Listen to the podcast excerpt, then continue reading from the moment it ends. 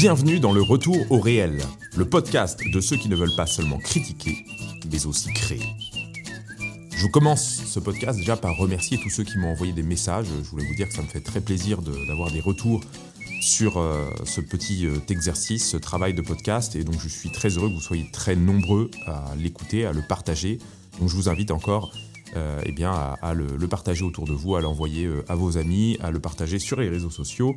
Je vous rappelle que ce podcast peut être écouté sur quasiment toutes les plateformes d'écoute, que ce soit Apple Podcast et Spotify et également bien d'autres.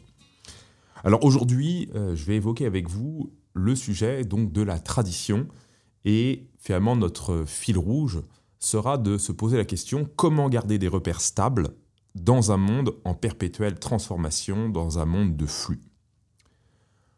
Avant d'attaquer le vif du sujet, je voudrais essayer de le contextualiser dans l'époque dans laquelle nous vivons et que nous essayons peut-être de caractériser cette époque. Alors vous savez qu'il y a souvent euh, des grands cycles, hein, et euh, qu'on parle d'antiquité, de période médiévale, de période moderne, et pour notre époque, souvent, on s'accorde à utiliser le terme de postmodernité. Alors qu'est-ce que c'est que la postmodernité? Pour ça, je me réfère à, plusieurs auteurs, notamment euh, Olivier Ray, qui est un mathématicien et philosophe, et un autre auteur dont je vais vous parler un peu plus dans ce podcast, qui s'appelle Zygmunt Bauman, qui est un, sociologue euh, mort au XXIe siècle. Alors, justement, ces deux auteurs ont en commun de dire que la postmodernité, ce n'est pas à proprement parler un nouveau cycle, c'est-à-dire une époque qui ferait suite à une modernité qui serait clôturée, mais davantage une accélération de tous les processus qui sont à la genèse de ce qu'on appelle la modernité. Alors qu'est-ce que c'est que cette modernité? Je pense que si on veut essayer de le dire de manière assez synthétique et simple, il faut dire que la modernité, c'est d'abord et avant tout un projet d'émancipation individuelle. L'homme veut finalement prolonger indéfiniment sa vie, et pour ça, il a besoin de s'émanciper. De s'émanciper de quoi? Eh bien d'abord de la nature, d'où justement le fabuleux développement de la technique à partir de la modernité, également par la science, par la technique, par la raison. Et cette modernité, elle a pour effet effectivement de faire sortir petit à petit l'homme des liens communautaires pour faire de l'homme un individu, un individu libre, un individu égal aux autres. Alors cette modernité, euh, elle, elle, passe aussi par une volonté de domination. Dominer quoi? Bah, Effectivement, tout ce qui nous échappe, le hasard, l'aléa, et ça passe par une prévision, par un calcul, par la technique. Fondamentalement, et ce que je vais dire peut-être est un peu provoquant et pourrait sembler être un raccourci, mais je pense que la modernité se caractérise comme une révolte contre Dieu. En fait, l'homme cherche à se faire Dieu à la place de Dieu. Alors vous allez me dire, bah, ça fait écho effectivement au récit de la Genèse et euh, au, procès même, on pourrait dire, euh, processus même finalement, euh, on pourrait dire de, l'essence même du péché, hein, l'orgueil, hein, le fait de refuser hein, cette domination de Dieu. Et je pense qu'effectivement, cela caractérise pour une grande part, tout le processus de la modernité, même si, si on le réduisait à cela, on n'en comprendrait pas forcément tous les tenants et les aboutissants. La modernité fait suite, pour le coup, et avec une vraie rupture, par rapport à la société médiévale. Alors qu'est-ce que c'était que cette société médiévale? Encore une fois, je vais rentrer un petit peu dans un propos qui pourrait sembler caricatural et simpliste, mais je vais essayer d'aller vite. La société médiévale, c'est une société entièrement tournée vers Dieu, et ce qui change dans la société médiévale par rapport à la nôtre, c'est que la place du doute, du doute par rapport à la foi, est beaucoup plus restreinte. C'est-à-dire qu'en fait, on ne se pose pas vraiment la question de la foi. La foi apparaît aux individus comme une évidence parce que la foi, euh, elle est aussi un élément euh, social, culturel, euh, politique. Alors évidemment que dans le christianisme, il y a cette dimension de salut individuel et donc une foi vécue de manière personnelle, intime et individuelle, mais néanmoins, cette fois, elle ne passe pas par la remise en question du doute qui, elle, est propre à la modernité. On voit finalement que ce qui ouvre la modernité, ce sont les guerres de religion, et petit à petit va s'introduire dans la civilisation et la culture européenne moderne le doute qui mène finalement vers un rejet du religieux euh, et une forme de rationalisme. Alors évidemment, la raison, elle a été, euh, n'a pas été découverte avec la modernité. Hein. Il y a une forme de d'utilisation de la raison et elle n'est pas opposée à la foi à l'époque médiévale. Et ça, je pense que c'est la, figure de saint Thomas d'Aquin qui peut nous le montrer le mieux possible parce que saint Thomas d'Aquin essaye de concilier justement la foi et la raison. Il essaye d'inviter les chrétiens à utiliser leur foi pour parler justement de la religion, de Dieu et du christianisme. il les invite donc à utiliser la raison pour parler de la foi. Euh, mais néanmoins, cette alliance entre la foi et la raison n'est pas une opposition entre foi et raison, mais une utilisation en quelque sorte de la philosophie au service de la théologie. La modernité, elle constitue vraiment un divorce, on pourrait dire, entre la foi et la raison. Ces deux dimensions qui sont chacune, on pourrait dire, peut-être en partie hétérogènes, seulement en partie et non pas de manière absolue, vont devenir absolument hétérogènes. On ne peut plus euh, faire usage de la raison dans le domaine de la foi, et tout ce qui est du domaine de la raison est essentiellement étranger au domaine de la foi. Alors, nous, où en sommes-nous, même si nous sommes peut-être critiques de la modernité, même si nous ne partageons pas forcément le projet moderne, surtout en tant que chrétiens, eh bien je crois que, qu'on le veuille ou non, nous sommes des modernes malgré nous. Tout simplement parce qu'il est psychologiquement impossible de s'extraire de notre époque et de s'extraire des cadres de pensée de notre époque et du coup, forcément, notre démarche de foi, eh bien, euh, elle passe aussi par le doute, euh, par une forme de rationalisation. Et donc, du coup, forcément, nous sommes inclus dans cette modernité. Alors, le problème, c'est que la modernité, et c'est justement là où on peut situer vraiment notre époque, elle aboutit à une crise. Et je crois, là pour le coup c'est un avis purement personnel, que nous assistons à la phase paroxystique, on pourrait dire peut-être euh, terminale, de la modernité, au sens où cette crise semble euh, atteindre tous les domaines et on pourrait dire que la modernité se caractérise toujours par euh, une fuite en avant, par l'espoir d'un progrès, l'espoir d'une évolution, l'espoir de jours meilleurs.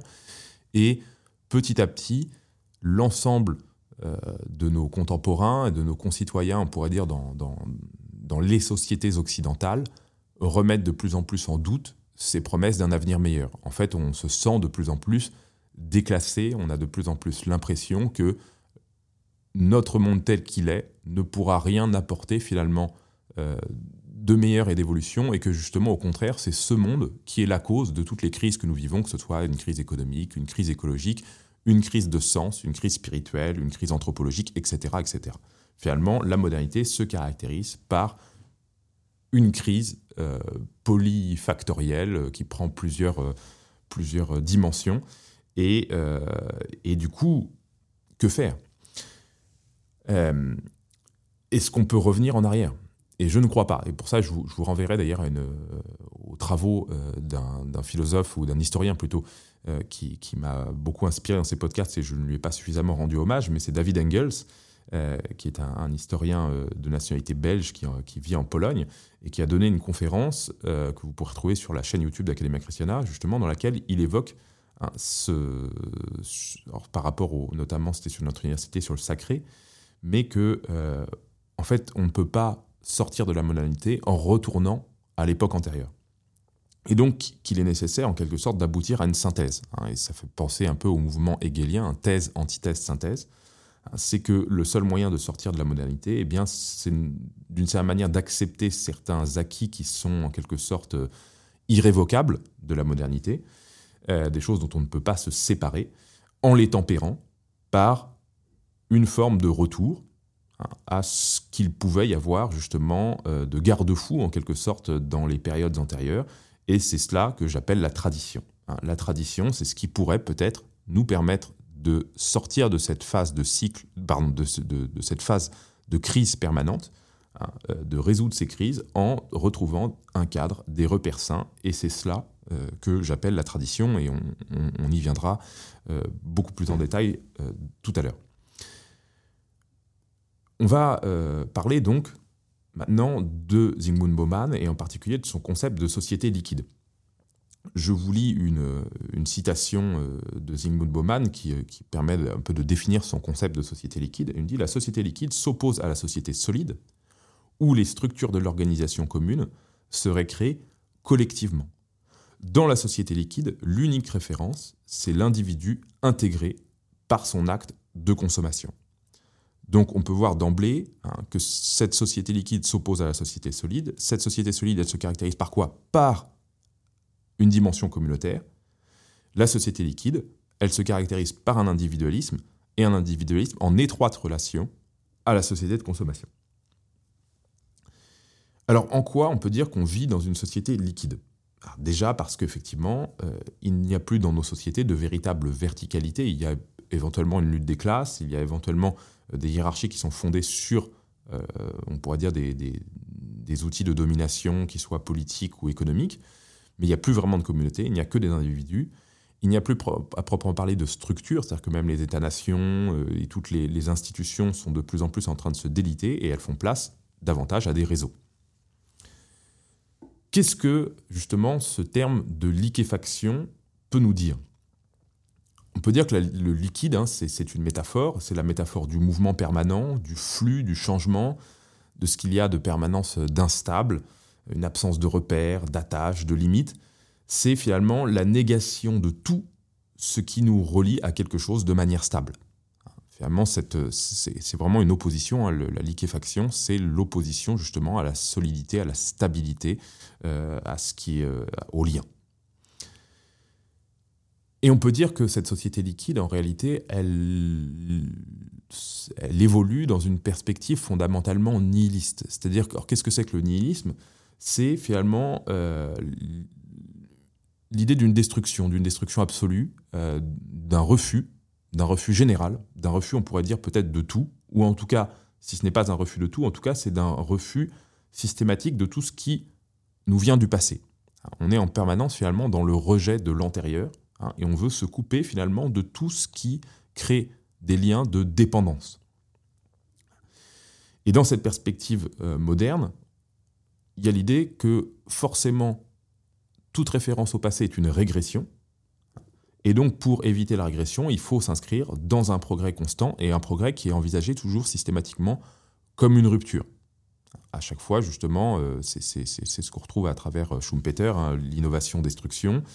Euh, l'intelligence artificielle nous fait changer d'époque, nous fait changer de monde, de la même manière que l'informatique nous a fait changer, elle aussi, nous a, détruit les structures précédentes, etc., etc. Donc en fait, finalement, si on veut évoluer, parce qu'il faut évoluer et qu'on n'a pas le choix d'évoluer, c'est comme un dogme en quelque sorte, eh bien il faut accepter euh, de se séparer des cadres de l'époque précédente euh, qui sont obsolètes. Et donc du coup, ça c'est quelque chose qu'on retrouve pas mal dans la pensée d'Ingman, j'y reviendrai, hein, euh, cette notion de déchets, d'obsolescence. Hein. Finalement, on est dans une société qui fabrique de plus en plus de déchets. Et puis, euh, il y a autour de cette, euh, de cette rupture systématique euh, un peu un imaginaire, un imaginaire de l'enthousiasme, un imaginaire finalement de la joie. Hein. À chaque fois que vient une nouveauté, vient avec elle son lot justement de joie, de, de, réjouissance. Tandis que tout ce qui est de l'ordre de la stabilité, de la mesure, des repères, de la limite, c'est monotone, c'est routinier, c'est ringard, c'est quelque chose qui est tout sauf enchantant. Et donc on a dans notre époque un certain culte hein, du jeunisme. Alors ça, se voit à travers euh, notamment tout le marché qu'il peut y avoir autour euh, des, produits euh, cosmétiques, mais aussi également à travers les mots d'ordre qu'on trouve dans la publicité. Hein. En fait, on cherche en permanence, hein, cette quête de la jouvence qui rejoint un petit peu le quête aussi d'une vie éternelle, mais sur Terre. on veut rester jeune tout le temps, le plus longtemps possible. Euh, et, je pense également euh, à un phénomène de société qu'on appelle la crise de la quarantaine. Hein. c'est effectivement qu'est-ce qui est un peu en sous-bassement de la crise de la quarantaine, alors sans doute pas que cela, mais, mais, euh, ça en fait partie. C'est justement la peur de vieillir. Hein. c'est qu'on commence finalement à 40 ans à sentir les premiers signes de notre vieillissement, et du coup on va chercher absolument à conjurer le sort, à retrouver finalement des éléments enthousiasmants qui nous feraient retrouver cette jeunesse, cette adolescence en quelque sorte, où euh, tout était possible. Euh, et, donc ça se voit notamment euh, à travers un facteur clé hein, dans nos sociétés qui est le divorce. Hein. C'est souvent autour de la quarantaine qu'il y a le plus de divorces, parce que justement on a l'impression d'être devenu un vieux couple. Et donc du coup, alors à la fois chez les hommes, même chez les femmes d'ailleurs, on sent le besoin de, se prouver à soi-même qu'on est capable encore de séduire, mais surtout en fait on rêve de revenir un petit peu à la phase adolescente du couple pour revivre le sentiment de nouveauté hein, et d'une vie dans laquelle justement il y a encore une infinité de possibles devant soi, et c'est quelque chose de voilà d'assez grisant hein, qui, qui, qui, agit en quelque sorte comme un, un peu un, désir permanent qui hante en quelque sorte un peu notre routine, notre monotonie, qui nous remet en question et qui fait souvent justement qui est à l'origine d'une crise. Seul problème, c'est que bah, pour euh, retrouver justement cette jeunesse, il faut se débarrasser du passé, et se débarrasser du passé, bah, c'est se débarrasser de tous les liens qui nous embarrassent dans la vie présente, donc euh, bah, sa femme, ses enfants, et, euh, et, tout ce qui va avec. Alors, en quoi se caractérise justement notre, notre société liquide Est-ce qu'on peut décliner en quelque sorte cette liquéfaction à, plusieurs, à plusieurs degrés? Alors déjà, sur le plan géographique, hein, on voit que depuis l'exode rural, depuis le 19e siècle, en gros, quasiment plus personne ne vit dans le village hein, dans lequel ont vécu ses parents, dans le village dans lequel il est né. Euh, et, si éventuellement parmi, euh, vous, il y en a qui vivent dans, dans la ville ou le village dans lequel ils sont nés, euh, ça m'étonnerait qu'il y en ait beaucoup qui vivent dans le village dans lequel leurs grands-parents ou leurs arrière-grands-parents ont vécu. Et puis, du coup, nos vies sont de plus en plus finalement morcelées par justement cette, ce mouvement géographique permanent. Hein. on a du mal à se projeter dans le lieu dans lequel on est. J'entends souvent autour de moi des gens qui, qui évoquent de quitter la France. Euh, moi, personnellement, c'est une. Enfin, je dis pas du tout ça pour, euh, pour dire que je suis un exemple et euh, j'ai pas non plus vécu dans un seul lieu et encore moins dans la ville dans laquelle je suis né ou celle dans laquelle mes grands-parents sont nés. Mais quitter la France, ça me paraît être comme une, une chose absolument inenvisageable. Je préfère d'une certaine manière bah, voilà, vivre, même si notre pays devient de plus en plus invivable, dans, ce pays et mourir dans ce pays, que, euh, que, aller m'inventer ou me créer une autre vie euh, ailleurs parce que, je, parce que je ne conçois pas de vivre finalement ailleurs que dans mon pays. Euh, donc en fait, voilà, finalement, nos vies sont toujours en perpétuel mouvement géographique parce que tout est subordonné finalement à la fois à nos études, à nos impératifs professionnels. Et cette absence d'attache, elle a comme euh, inconvénient finalement de faire de nous des êtres déracinés. Parce que l'enracinement, ce n'est possible que justement si d'une part euh, bah, on crée un lien profond et euh, affectif et durable avec une terre, mais aussi avec les gens qui vivent dans ce lieu, c'est-à-dire bah, en créant justement des relations humaines qui sont non pas éphémères, hein, mais qui sont finalement des relations pour la vie, parce que ce sont nos voisins, les gens qui habitent dans notre ville, qu'on sera amené à recroiser, à revivre tous les jours. Et ça implique aussi, euh, sur le plan euh, moral, sur le plan personnel, euh, ben, une certaine forme de... On, doit être conséquent finalement dans notre mode de vie parce qu'on est regardé, parce que ces gens-là, finalement, on ne va pas les quitter. Et donc tout ce qu'on leur dira, tout ce qu'on fera, toutes les déceptions en quelque sorte qu'on pourra engendrer dans notre entourage, ben, elles nous suivront toute notre vie. Donc ça crée en quelque sorte un impératif de tenue parce qu'il faut justement prouver sa valeur Hein, euh, à des gens qui euh, n'oublieront pas qui nous sommes parce qu'ils sont amenés finalement à vivre sur ce même lieu, dans cette même ère géographique avec nous. C'est quelque chose d'assez intéressant euh, de, voir que justement le, fait de changer tout le temps par rapport à nos rapports sociaux, ça nous oblige à beaucoup moins. D'autre part, même par rapport à la construction de soi, à sa propre personnalité, finalement, est-ce qu'on peut arriver à être quelqu'un lorsqu'on est toujours de passage dans, un lieu et pour, rejoindre un nouveau lieu? Euh, ce, déplacement euh, permanent fait que nous sommes aussi euh, personnellement morcelés hein, sans, sans, attache. Et ce déplacement, il touche pas simplement une seule catégorie sociale, en fait on le voit aux deux extrêmes de l'échelle sociale, à la fois chez les plus pauvres et on peut penser notamment aux migrations. Hein, le migrant est justement par essence cette figure euh, propre à notre époque de celui qui quitte sa terre pour chercher une vie meilleure. Et puis, euh, chez les plus riches, hein, on voit qu'ils ont une vie qui euh, se situe entre New York, Paris, Dubaï. Hein, et comme dirait Jacques Attali, voilà, ma, ma, batterie, c'est mon ordinateur portable. voilà, où chaque, chaque pays est un hôtel en quelque sorte. Et pour ce qui est des classes moyennes, bah, elles aussi, elles sont aussi sommées de, bouger. Hein. On peut penser notamment à, cette, dimension de la société de consommation qui est le, tourisme de masse, Hein, on nous invite à, aller tremper son cul l'été dans une mer chaude et faire la queue derrière les, les remonts de pente durant l'hiver. voilà, toujours à, consommer un, voyage.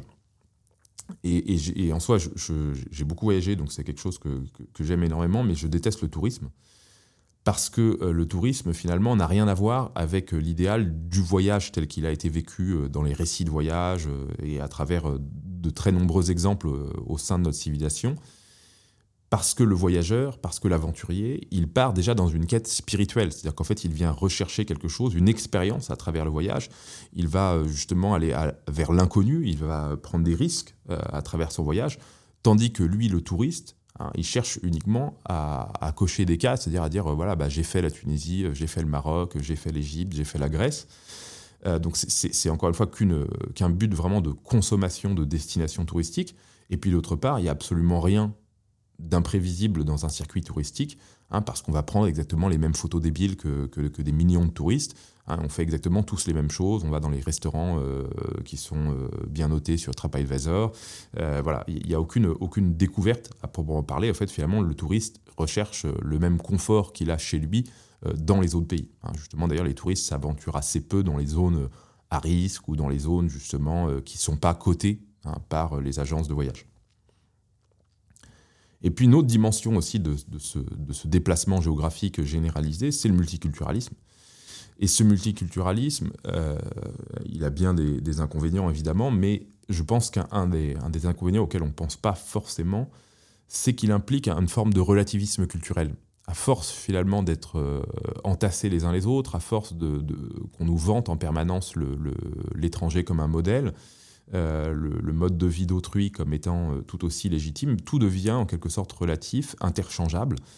Et puis au final, ces différences s'estompent et se noient en quelque sorte dans le grand bain de la culture marchande. On voit bien finalement que les, descendants d'immigrés n'ont plus grand-chose de leur culture d'origine et d'attache la seule chose euh, qu'ils conservent, eh c'est euh, finalement petit à petit, ils s'uniformisent. Hein, ils sont tous euh, autant, que, les autres sur, TikTok. ils achètent les mêmes, gadgets technologiques. Et, et, petit à petit, ils sont des déracinés comme les autres. Il y a aussi une liquéfaction sur le plan professionnel. Autrefois, tous nos parents euh, en tout cas pour la plupart d'entre eux, euh, ont fait une carrière. Hein. ils ont commencé finalement dans, une entreprise et, euh, et, ils ont mené toute leur vie dans cette entreprise. Ils se sont lancés dans une profession libérale qu'ils ont poursuivie jusqu'à la, jusqu'à leur retraite. et, pour on veut dire les, les, plus jeunes générations, la mienne en particulier, elle se caractérise justement par, par des changements perpétuels dans les directions professionnelles. C'est-à-dire qu'on change de métier, on change de poste, on change de boîte. Euh, et en fait, bon, pourquoi pas Enfin, je veux dire, en soi, c'est, mais, qu'est-ce que ça traduit d'une certaine manière? Ça traduit euh, le besoin en permanence de se réadapter à un marché du travail qui devient de plus en, plus en plus compétitif et finalement en fait on devient en quelque sorte une marchandise sur ce marché du travail parce que nous sommes sommés de nous vendre en permanence aux plus offrants euh, à rester en quelque sorte dans la compétitivité parce que si on restait trop longtemps dans la même boîte, trop longtemps dans la même entreprise, on risquerait à un moment donné de devenir dépassé. Hein, donc il y a toujours cette, euh, obsession permanente finalement de ne pas être obsolète, hein, de, rester dans la course. Et puis, euh, par rapport au changement, ce changement peut aussi prendre la forme de l'inconstance, hein, de l'absence de persévérance, c'est-à-dire qu'en gros, on va jamais jusqu'au bout des choses qu'on entreprend, et en fait, on ne fait que essayer des choses, mais sans jamais euh, les, en les faisant toujours qu'à moitié. Cette liquéfaction, elle touche aussi le domaine de l'amitié. Euh, l'amitié, c'est une fleur qui ne peut donner du fruit euh, que sur le temps long. Et bien souvent, nos amitiés ressemblent plus à des copinages assez superficiels. On partage les mêmes plaisirs gastriques, euh, on partage des amusements, mais ça va guère plus loin parce que justement, dès que les premiers frottements apparaissent, hein, eh bien, on, on, va justement s'éloigner de ces personnes, un peu qu'elles vont devenir elles aussi des déchets. Euh, et parce qu'on est souvent incapable de s'investir humainement sur le temps long, de tolérer des déceptions, de pardonner des indélicatesses. Euh, donc voilà, nos amitiés sont elles aussi euh, soit extrêmement superficielles, soit à durée déterminée. Et là où c'est le plus selon moi, le plus grave et ça a le plus d'impact sur notre société, on pourrait dire même pour envisager un avenir et une sortie de crise, bah, c'est dans le domaine de l'amour. Pourquoi? Parce que l'amour, l'amour entre deux personnes qui va, qui va être à l'origine d'un foyer, d'un mariage et d'une famille, il est absolument vital pour une société. En gros, s'il n'y a plus de famille, s'il n'y a plus de foyer, bah, il n'y a plus non plus de peuple, il n'y a plus rien. Donc, euh, cette, euh, le couple, en quelque sorte, est le, socle hein, vital du foyer et de la famille.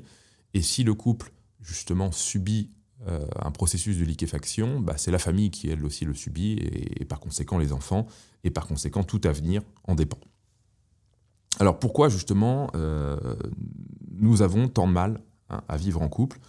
Pourquoi euh, il y a autant de divorces euh, dans notre société? Je pense que c'est d'abord parce que nous avons été élevés comme des enfants gâtés. Et qu'est-ce que c'est qu'un enfant gâté? C'est un enfant qui n'est pas capable de tolérer la frustration. Souvent, les, véritables pédagogues disent que la frustration fait partie de l'éducation. Alors évidemment, on ne doit pas l'exercer de manière disproportionnée, mais il faut effectivement apprendre à un enfant euh, à, subir en quelque sorte les limites et euh, à mettre un frein à son désir. Et souvent, bah, ça déclenche chez les petits-enfants des pleurs, des crises, des roulements par terre. Mais en fait, c'est comme ça, et c'est comme ça qu'on apprend.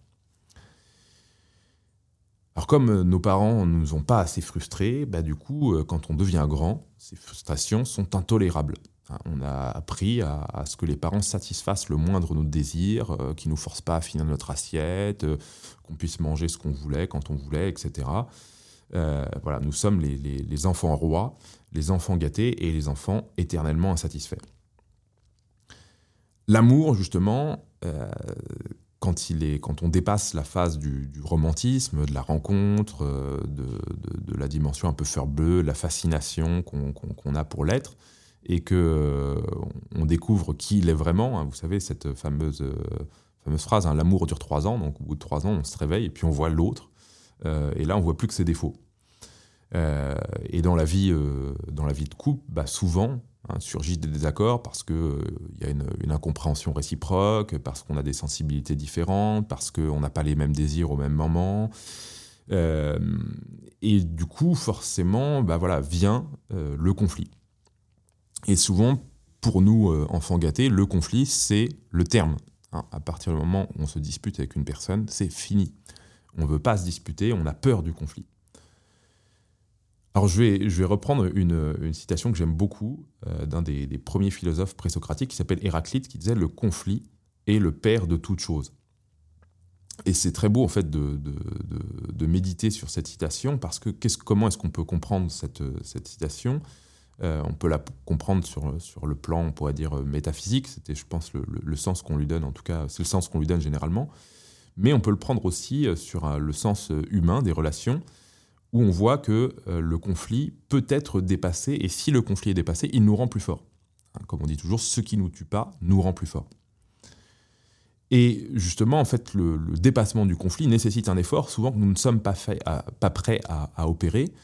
Euh, et, justement, comme on n'a pas été éduqué euh, en, en, subissant suffisamment de frustration, on a oublié que justement, il est normal d'éprouver dans sa vie de la souffrance, qu'il est normal d'éprouver dans sa vie parfois euh, une certaine forme de malheur. En fait, finalement, une vraie vie, elle, se, elle passe par le bonheur et le malheur, et donc c'est normal d'être parfois malheureux.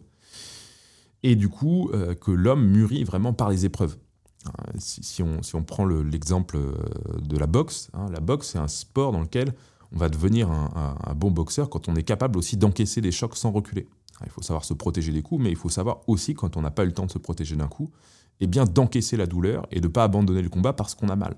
justement, hein, les, meilleurs boxeurs, ce sont ceux qui continuent le combat même en ayant très mal. Et c'est comme ça qu'ils arrivent finalement à, gagner. C'est peut-être le plus endurant qui gagne en fait, en quelque sorte. Or, notre société nous invite exactement à l'opposé. On cherche en permanence la facilité, euh, dès qu'une situation devient trop complexe, il euh, ne faut pas chercher plus loin, faut abandonner. Euh, on va traiter l'autre de pervers narcissique, d'individu toxique, etc. alors je dis pas que ça n'existe pas, hein, mais, mais, on, a l'impression qu'il y en a de plus en plus aujourd'hui. Dès qu'une personne, en gros, vous, tient tête ou, ou, dès que la, la, relation commence à être un peu compliquée, on est face à un pervers. Voilà, c'est possible que notre société sécrète de plus en plus de, pervers, hein, je, le pense aussi, mais néanmoins, voilà, est-ce qu'on ne peut pas trouver des solutions, un dépassement, justement, dans, ces conflits? D'autre part, on, nous a présenté aussi la, relation amoureuse euh, souvent de manière auto-centrée. C'est-à-dire qu'en fait, quand on cherche un partenaire, on cherche un partenaire pour soi. En fait, à aucun moment, on, nous invite à se poser la question de ce que nous, on va apporter à l'autre. On est toujours finalement en train de chercher des qualités sur un marché. C'est la caractéristique des applications euh, comme euh, Adopt un mec ou, Tinder. En fait, on, voilà, on, swipe, on, sélectionne finalement les, des qualités sur un profil. sans jamais se poser la question de ce que nous, on aurait le devoir d'apporter à l'autre. Donc, cette, liquéfaction des relations euh, conjugales hein, est absolument destructrice pour, euh, pour la famille.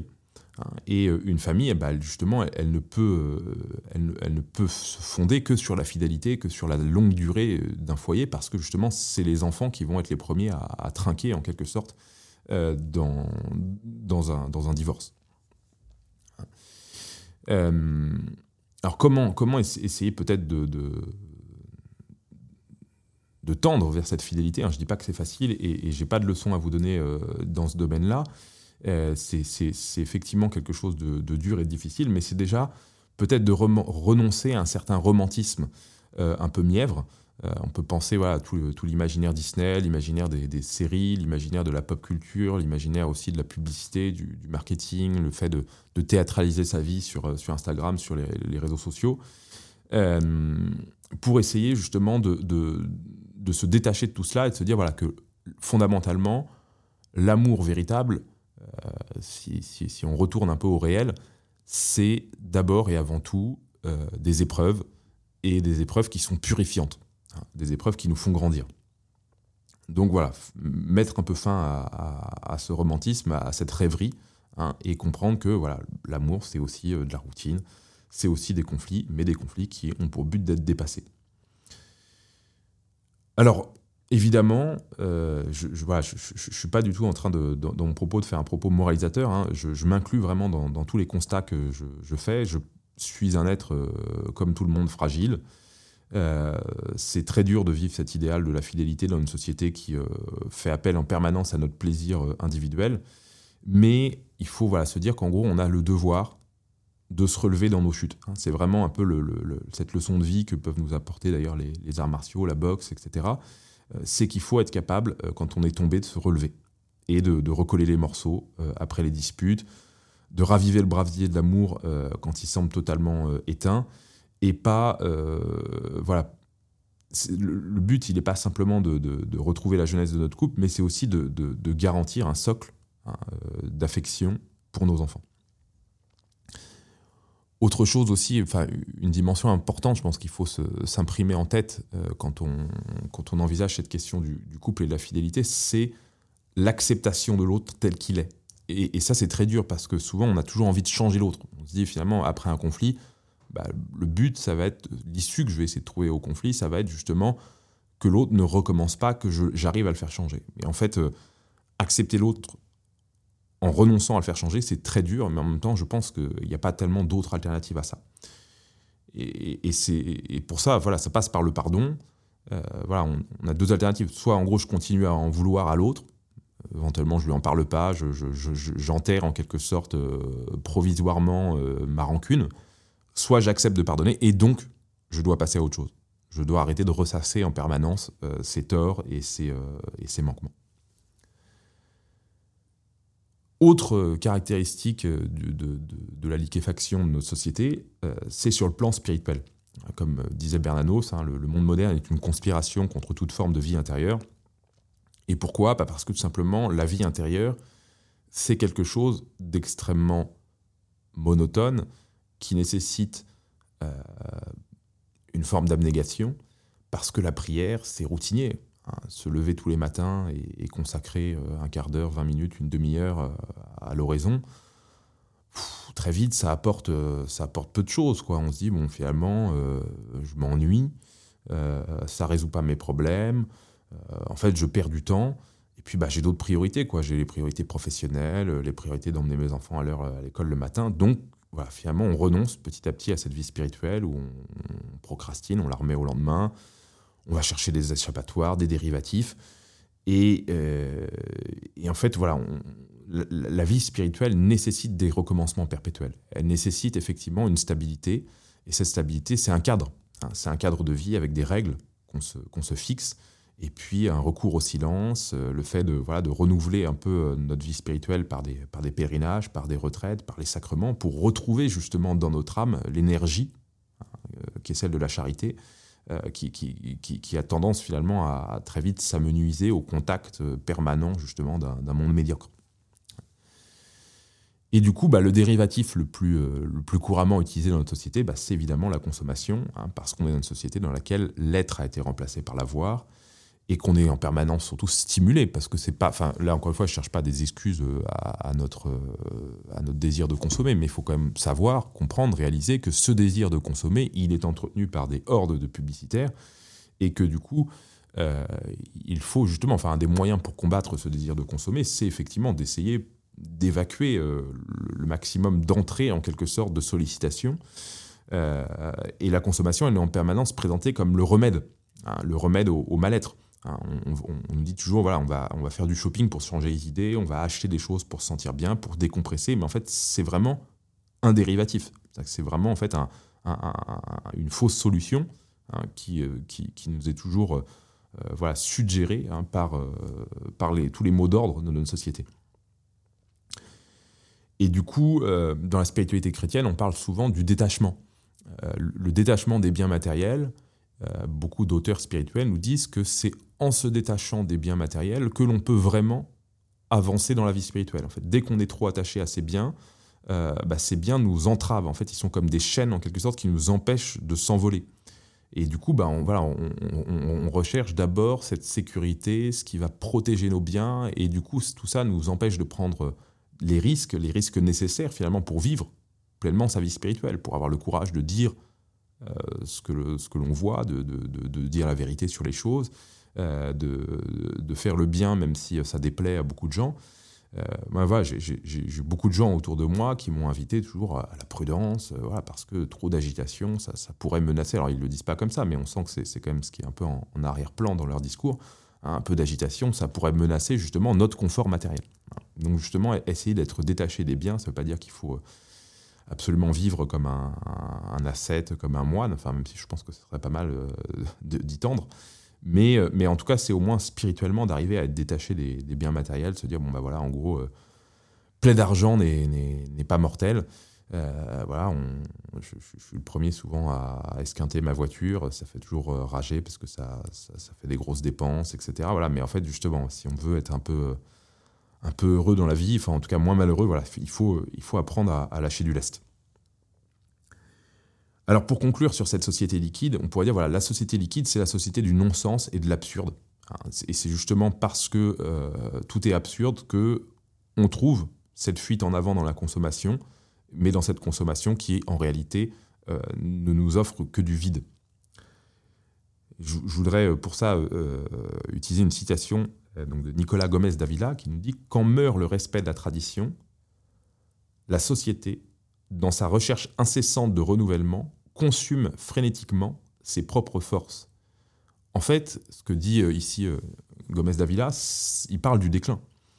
en fait, une société qui respecte plus la tradition, c'est une société qui tombe dans le déclin, déclin qu'on caractérise, hein, voilà, le déclin démographique euh, dont, le président Emmanuel Macron euh, nous a proposé des solutions miracles la semaine dernière, déclin intellectuel, déclin économique, euh, on le voit avec la, crise des agriculteurs aujourd'hui, mais en fait la vraie cause de ce déclin, ce n'est pas une mauvaise stratégie économique, un mauvais enseignement à l'école, pas assez de, d'aide euh, sur le plan démographique. Enfin, tout ça peut aider évidemment, mais, mais ce n'est pas la vraie cause ultime. La cause ultime, elle est d'abord spirituelle. Et pour ça, euh, je, fais référence à, Patrick Buisson. Euh, Patrick Buisson faisait souvent remarquer dans ses travaux hein, que le taux de fécondité était toujours corrélé à la vigueur spirituelle des sociétés. Hein, une société dans laquelle on n'a plus la foi, une société dans laquelle finalement le, la mort est un non-sens, bah, c'est une société qui fait plus d'enfants. donc ce, déclin, cette, cette, consommation frénétique de notre propre force, elle a un lien fondamental avec la tradition. Alors, du coup, on va rentrer dans le vif du sujet, la tradition comme remède au monde moderne. Alors déjà, on va essayer de définir ce qu'on entend par tradition. Je, vais utiliser plusieurs citations euh, qu'on va essayer de, décortiquer un petit peu. Euh, et je vais commencer par cette euh, citation de Dominique Vénère. Hein. la tradition, ce n'est pas le passé, mais c'est ce qui ne passe jamais. Alors, ok, très bien. Tradition, c'est pas le passé, c'est ce qui ne passe jamais. Mais qu'est-ce que c'est ce qui ne passe jamais? Alors, là, c'est une proposition d'interprétation. Je, vais peut-être trahir l'esprit. Mais pour moi, ce qui ne passe jamais, ce sont les besoins fondamentaux de l'homme. Alors évidemment, vous allez me dire, bah, c'est quoi les besoins fondamentaux de l'homme? Boire, manger, dormir, mais ça, c'est les besoins communs avec l'animal. Or, l'homme, justement, est plus qu'un animal. En tant qu'homme, nous avons aussi des besoins spirituels. Et ces besoins spirituels, c'est à la fois l'amour, l'amitié, et puis tous ces grands absolus que sont le beau, le bien, le vrai, l'être, hein, et ultimement Dieu. Et ces besoins, selon moi, sont inatteignables sans la médiation de la tradition. C'est-à-dire que la tradition, c'est pas une fin en soi, c'est pas quelque chose qu'on devrait euh, vénérer comme un absolu, mais c'est le moyen qui nous permet d'atteindre, ou en tout cas, de, à défaut d'atteindre, en tout cas de nous diriger vers hein, ces grands absolus qui sont euh, peut-être les, les, sommets vers lesquels toute âme humaine euh, doit tendre si elle veut s'accomplir. Et si on imagine voilà, un monde dans lequel on serait coupé de toute tradition, ce serait un monde sans écrit, sans rite, sans transmission, sans mémoire, sans passé, sans musique, sans art, sans savoir-faire. Et du coup, ce serait un monde dans lequel on serait totalement livré à nous-mêmes pour trouver des réponses, et donc du coup, on serait totalement sans ressources, on serait comme des orphelins, comme des enfants sauvages. Et justement, c'est tout le, but d'une civilisation, hein, c'est de fournir aux hommes toutes les médiations, à travers la tradition, qui vont lui permettre effectivement d'avoir des ressources pour ne pas être livré à lui-même et pour mener cette quête de la manière la plus fructueuse possible. Deuxième euh, citation, hein, c'est celle de Simone Veil, euh, je crois que j'avais déjà cité la, semaine dernière. Euh, elle nous dit finalement que l'enracinement, c'est le besoin premier de l'âme humaine. Alors pourquoi est-ce qu'on a besoin d'un enracinement? Simone Veil remarque que les peuples enracinés ont mieux pu contempler les plus belles vérités spirituelles que ceux justement qui avaient peu d'enracinement. En gros, ça veut dire qu'il semblerait impossible hein, de s'élever vers les cieux si on n'a pas déjà des racines. Alors qu'est-ce que c'est que ces racines? Les racines, hein, si on prend la racine comme une métaphore, hein, la racine c'est ce qui nous relie à la terre, c'est ce qui nous relie euh, à la nature, c'est ce qui nous relie aussi au passé, aux générations précédentes. Toutes ces, racines, ce sont à la fois les récits de nos parents, de nos grands-parents, et puis euh, le récit finalement de nos ancêtres. Ce sont aussi tous les, savoir-faire. Ça, c'est aussi une, notion qu'on essaiera d'évoquer euh, au cours des prochains podcasts. Mais euh, nous sommes dans une époque où les savoir-faire transmis ont de plus en plus disparu. On ne sait plus faire grand-chose avec ses mains. Ce sont les œuvres littéraires, ce sont les rites. Hein. Et donc, du coup, la tradition, comme l'enracinement, ça implique effectivement d'être dépendant de ce qu'il y a avant soi. Et l'homme moderne, justement, par essence, hein, il se caractérise comme un homme qui veut s'auto-engendrer, un homme qui veut se créer tout seul, un homme qui ne veut dépendre de personne. Alors, j'entends déjà tous ceux qui vont me dire, bah oui, mais euh, attends, la civilisation européenne, c'est pas une civilisation fixiste, euh, c'est pas une civilisation euh, primaire, tribale, primitive, qui vit uniquement dans la tradition, c'est aussi justement euh, la civilisation de la puissance, du dépassement de soi, la civilisation qui va de l'avant, qui invente des nouvelles choses, etc. Oui, certes, c'est vrai. Mais je répondrai à ça par une autre citation de Nicolas Gomez Davila qui me dit La civilisation n'est pas une suite interminable d'inventions, mais la civilisation, c'est devoir, le devoir d'assurer la pérennité de certaines choses. Du coup, en fait, pour essayer de comprendre cette citation, on peut se demander, enfin, on pourrait dire, voilà, à quoi bon aller plus vite si on ne sait pas où on va ah, Et on dit toujours, pour savoir vers où on va, il faut savoir d'où on vient. Donc, cette frénésie, en fait, je crois, du, progrès, de l'invention, du dépassement, etc. Enfin, je, ne, je ne, fustige pas, si, vous voulez bien comprendre, l'innovation pour l'innovation. Ce que je fustige, c'est la frénésie pour le progrès et l'innovation. Pourquoi? Parce qu'elle masque en réalité, ce devoir d'assurer la pérennité de certaines choses. Parce que justement, le progrès nous empêche de garder le sens de la mesure. Enfin, si le progrès est vénéré, si le progrès est, divinisé, si on, pense qu'il n'y a pas de vie euh, si elle n'est pas essentiellement tournée vers le progrès, eh bien du coup, on perd le sens de la mesure, on perd le sens des limites. Et pour justement assurer la pérennité de ces certaines choses, c'est quoi ces certaines choses? Je pense que c'est à la fois la famille, les vraies relations humaines, la vie de l'esprit, ce qui fait de nous véritablement des êtres humains. Eh bien, il faut retrouver ce sens de la mesure. Alors, vous allez me dire, euh, ouais, mais bon, c'est quoi le retour à la tradition? C'est les Amish, c'est les Trois Wives, c'est les Cato Tradis. Non, évidemment, tout ça, ce sont des caricatures. Euh, même s'il peut y avoir des choses intéressantes à travers ces caricatures, euh, la tradwife, c'est un peu le mythe que le retour à une époque idéale serait, euh, serait parfait. C'est qu'en gros, on veut copier le passé à tel point qu'on va copier même la tenue euh, des années 60, les outils, les objets ménagers, d'une époque qu'on idéalise. c'est finalement le passé comme un refuge. Chez les cathos tradis, alors je pourrais moi-même me, classer dans cette catégorie-là, mais effectivement, il y a parfois des, écueils. Hein. c'est effectivement de, considérer euh, la tradition ou le passé euh, comme un, une époque idéale euh, et, tout ce qui sortirait de cette époque idéale serait forcément suspect hein, de, modernisme. Donc en gros, on va, on va se couper en quelque sorte totalement du monde dans lequel on vit, on va créer des, des, citadelles préservées et, on va vivre entre nous en, voilà, en, un peu comme une réserve d'Indiens. Euh, on va, euh, voilà, c'est effectivement toutes ces caricatures euh, qui sont assez, assez caractéristiques justement des sociétés en crise. non, la tradition, ce n'est pas la volonté de copier le passé.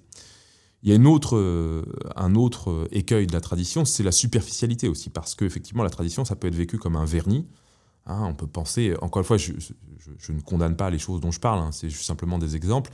Euh, mais euh, à certaines personnes qui vont à la chasse à cours, hein, mais qui en fait le reste, le reste de leur vie euh, mènent une existence complètement bah, liquéfiée parce que voilà, bah, ils, ont une vie finalement de, cadre moderne, mobile, etc.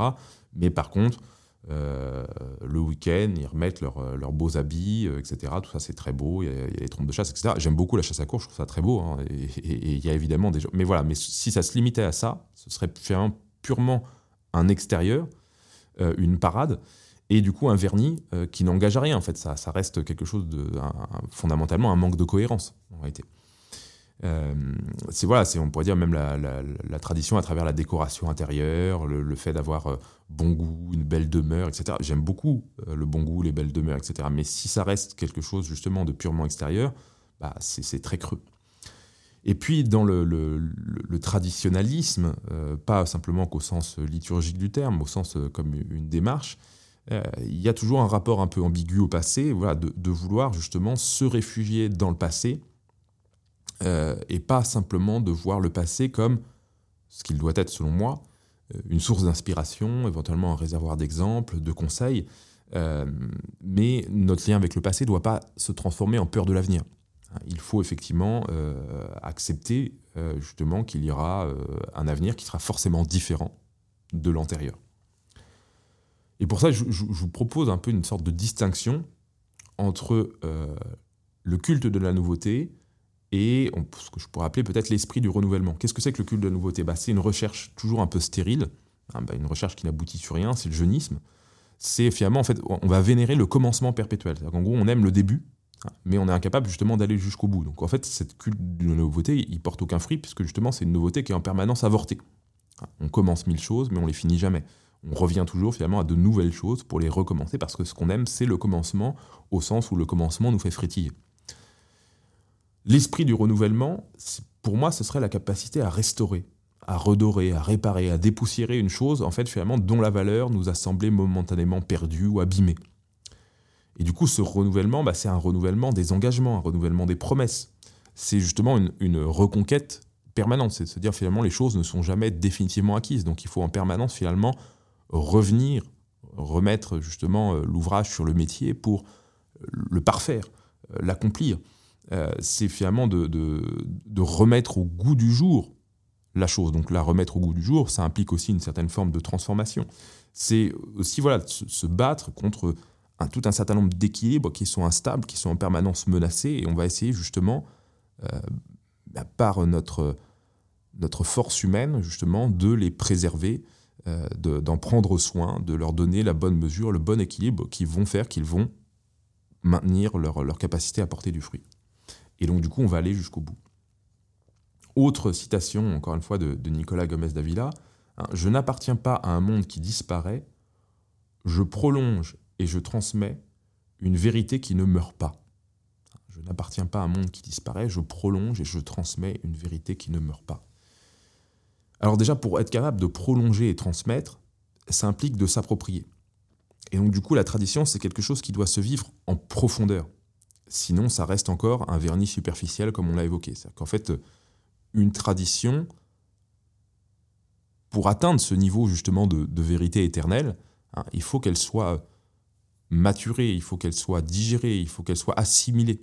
Hein. Et cette assimilation, elle nécessite une méditation, une réflexion, une appropriation profonde. Euh, alors comment justement euh, s'approprier la tradition quand on est un être déraciné ça, c'est, je pense, une question euh, qui, qui, nous touche tous, parce que la plupart d'entre nous, c'est mon cas le, premier, nous sommes des êtres fruits du déracinement. J'ai, grandi à Paris, j'ai fait une partie de mes études dans, différentes villes, même à l'étranger. Euh, j'ai quitté Paris. Enfin voilà. Bon bref, euh, j'ai pas de pas de village de famille, j'ai pas d'attache euh, particulière. J'ai connu qu'une seule de mes grand-mères. Voilà, je suis un être déraciné. Mais comment faire? Est-ce qu'il faut d'une certaine manière se, abdiquer ou est-ce qu'on peut essayer de trouver une solution? En fait, on va être obligé, selon moi, si on trouve une solution, on va être obligé de composer. On va être obligé d'acter en quelque sorte notre déracinement se dire voilà finalement je peux pas revenir en arrière parce que j'ai pas forcément de traces, j'ai pas forcément de voilà de, lieux sur lesquels ma famille sera encore présente, sur lesquels il y aura encore une vie, donc je vais devoir reconstruire. Mais je vais pas reconstruire tout en auto-engendrant, en me, recréant moi-même à partir de rien. Je vais créer en m'inspirant du passé. Et pour m'inspirer du passé, il va falloir que je me l'approprie, que je le vive. En fait, que ce qu'il y a d'éternel dans ce passé puisse vivre en moi. Et pour ça, ça implique effectivement une forme de, méditation, de digestion on est obligé du coup de faire en étant moderne, et donc ça implique effectivement quelque chose qui, à certains égards, est proprement moderne, c'est un choix. Hein, on va devoir recréer un lien avec le passé, on va devoir choisir son lieu d'attache, euh, son lieu de vie, etc.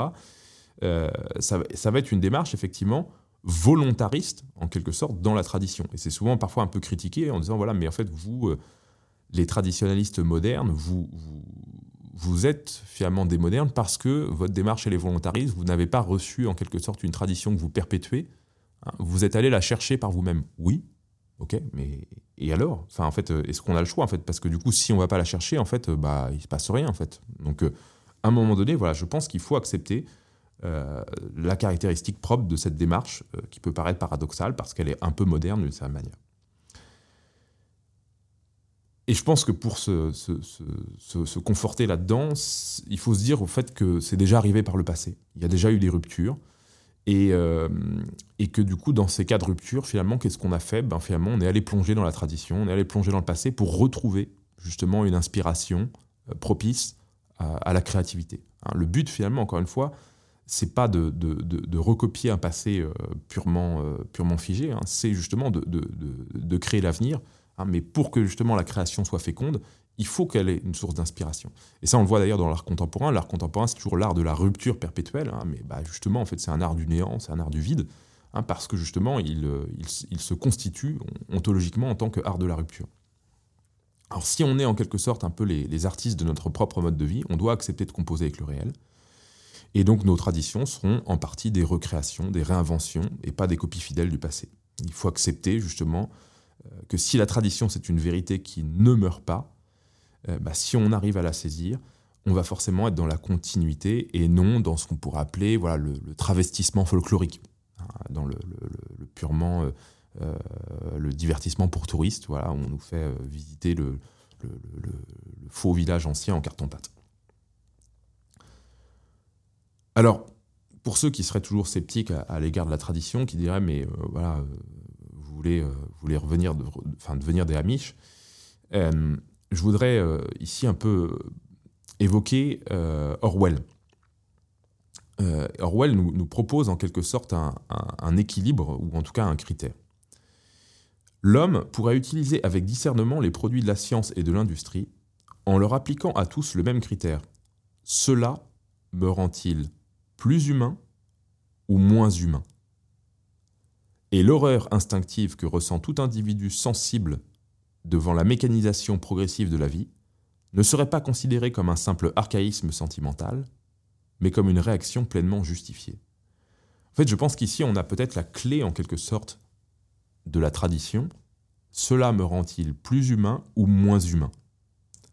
C'est, selon moi, le critère essentiel que je vous invite à méditer euh, et que je vous invite à appliquer sur l'ensemble des innovations technologiques euh, que vous laissez entrer dans vos vies ou non, sur la manière de les utiliser. Et souvent, la manière de l'utiliser, c'est un équilibre. Je prends un exemple concret qui est celui du téléphone portable, du smartphone on peut dire, bon, bah voilà, je, vis sans smartphone, j'ai un ami qui fait ça et je suis très admiratif de, cela. Mais euh, ça pose effectivement un certain nombre de difficultés, parfois dans la vie professionnelle, euh, dans, certains impératifs même militants, etc. Alors parfois, on peut essayer de trouver des équilibres. Et euh, moi, le mien, typiquement, que je, vous soumets, c'est de ne pas allumer mon smartphone avant une certaine heure et de l'éteindre après une certaine heure. En gros, de faire une sorte de, sas, en quelque sorte, et, ce sas, c'est le sas sur lequel je suis le plus présent ma famille, c'est-à-dire en gros, ça correspond au moment du dîner familial, et, euh, je ne rallume mon téléphone qu'une fois que j'ai déposé mes enfants à l'école, euh, c'est-à-dire au moment finalement où je commence à, vraiment travailler. Alors je ne dis pas que c'est la solution euh, idéale, parfaite, c'est sans doute pas suffisant, mais voilà, il faut, il faut parfois être capable de, trouver un, juste milieu pour essayer de, de, redevenir un peu plus humain, parce qu'effectivement, cette addiction au smartphone nous, déshumanise. Alors, en quoi concrètement la tradition peut nous aider? Déjà, dans la, tradition, une des, dimensions que je voudrais évoquer, c'est l'importance de la foi. La foi, euh, c'est déjà. Alors, je vais en parler avec des mots peut-être un petit peu, un petit peu insuffisants, hein, euh, mais la foi, c'est pour moi, c'est ce qui donne du sens. Euh, c'est pas seulement ça, hein, parce que c'est pas juste simplement la, la foi, c'est pas une question d'interprétation subjective de la vie, c'est une vérité. Mais euh, voilà, c'est une vérité qui justement donne sens à nos vies parce que euh, elle donne du sens notamment à la mort. Hein. et si, si la vie justement s'arrête purement et simplement par la mort, s'il n'y a pas la foi, finalement, il n'y a pas vraiment de raison de vivre. La foi, ça nous donne aussi un horizon. Et l'horizon, c'est voilà, une perspective d'évolution. Cette perspective de, pardon, cette perspective d'évolution, c'est ma rencontre avec Dieu, c'est mon union à Dieu, et qui est une quête de tous les jours, euh, quelque chose finalement que je vais essayer d'accomplir, de, parfaire tout au long de ma vie. Dans la tradition, c'est aussi euh, le retour des vertus antiques. Pourquoi ces vertus antiques? Bah Parce qu'elles ont fait leurs preuves.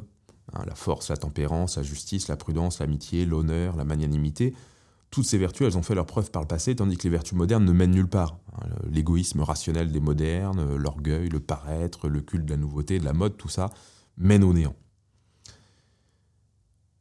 Le retour à la tradition, c'est aussi un rapport au temps, euh, un rapport au temps long. C'est accepter euh, aussi des dépendances, d'être dépendant. D'être dépendant de quoi? Bah, D'être dépendant de la nature, mon corps, euh, le, cycle des saisons, euh, tout ça, finalement, c'est un, ensemble de, c'est un cadre en quelque sorte. Hein. je suis dépendant de Dieu, je suis dépendant de la nature, je suis dépendant de mon prochain, je ne m'auto-engendre pas, je suis le fils de mon père, je suis le fils de mes ancêtres, hein, le descendant. Et euh, du coup, le passé vient en moi, la nature vient en moi, l'univers, hein, et ses lois, de sa manière, euh, m'encadrent, et je ne dois pas déifier la nature mais je dois chercher à vivre en harmonie avec elle. Je dois chercher finalement quel est le bon rapport, celui qui me rend encore une fois le plus humain. Et pour ça, bah, ça passe aussi par euh, l'acceptation justement des limites de son corps. Accepter la maladie, c'est encore une fois quelque chose de très difficile. J'ai eu la chance jusqu'à présent de ne pas encore vivre cette épreuve. Euh, mais je pense qu'il faut, voilà, ça fait partie effectivement d'accepter le vieillissement, d'accepter la déchéance de son corps, parce que c'est pas si tragique que ça quand on y pense, si on s'envisage comme un être de transmission. Ma mère me disait toujours, quand elle me disait ça quand j'étais petit, j'avais du mal à, comprendre l'importance de ça, mais qu'on était fait pour être des passeurs. Et, si on accepte justement d'être un être que de passage, d'accepter la mort, finalement, cette déchéance du corps fait partie de la vie, fait partie des choses qui, qui, vont d'une certaine manière nous, nous mener à notre terme, nous accomplir parfaitement. et la vieillesse fait partie de l'accomplissement. Elle n'est pas simplement qu'une déchéance, purement et simplement, même si elle l'est aussi évidemment, et c'est ça qui, peut y avoir de tragique dans le vieillissement. D'autre part, justement, sur cette transmission, sur ce rôle de passeur, euh, être un être de tradition, c'est être un être qui ne renonce pas à son rôle d'éducateur. Et je pense que là-dessus, j'invite chacun d'entre vous à prendre conscience que les jeunes ont besoin justement que nous leur transmettions, que c'est notre rôle, c'est notre devoir fondamental. Et puis, euh, alors ça c'est un peu une conclusion que donne euh, Zygmunt Bauman. Euh, Zygmunt Bauman se, prononce en faveur d'une morale de l'engagement. Alors qu'est-ce que c'est qu'une morale de l'engagement? Bah, C'est une morale qui met les vertus de persévérance, de fidélité à la première place. Hein, et c'est du coup la persévérance à fidélité, c'est accepter justement effectivement le conflit hein, et d'accepter justement que le conflit c'est quelque chose qui se dépasse. Il faut donc, voilà, si on est un être de tradition, envisager le temps long, la routine. Et la routine n'est pas forcément ennuyeuse, il y a justement des rituels, des routines vertueuses qu'on peut essayer de déployer au quotidien, le sport, la lecture, la prière, le jeu avec les enfants, les visites aux amis, le dîner familial, la cuisine, le marché, la promenade dominicale. La routine, elle peut devenir pas simplement justement quelque chose d'ennuyeux, mais quelque chose qui nous permet d'approfondir, hein, qui nous permet de pénétrer plus en profondeur. On dit souvent d'ailleurs que éduquer, c'est répéter. Et la répétition, c'est justement quelque chose qui porte du fruit. Pour ceux qui font du sport, bah, vous voyez bien qu'on ne devient pas un athlète avec une séance de sport. On devient euh, peut-être un athlète un jour à force justement de répéter hein, le sport dans un exercice quotidien. Et c'est la même chose dans le domaine de l'élévation morale et spirituelle. Je finis ce podcast par une citation de Bernard Lugan qui nous dit Quand l'autorité s'est délitée, quand les repères sont perdus, quand le plus grand nombre désespère, quand certains se laissent aller à des sentiments morbides, en voyant dans la défaite une pénitence divine, alors se lèvent de petits groupes, sachant ce qu'ils sont, d'où ils viennent, où ils vont et ce qu'ils veulent. Je vous remercie et à la semaine prochaine.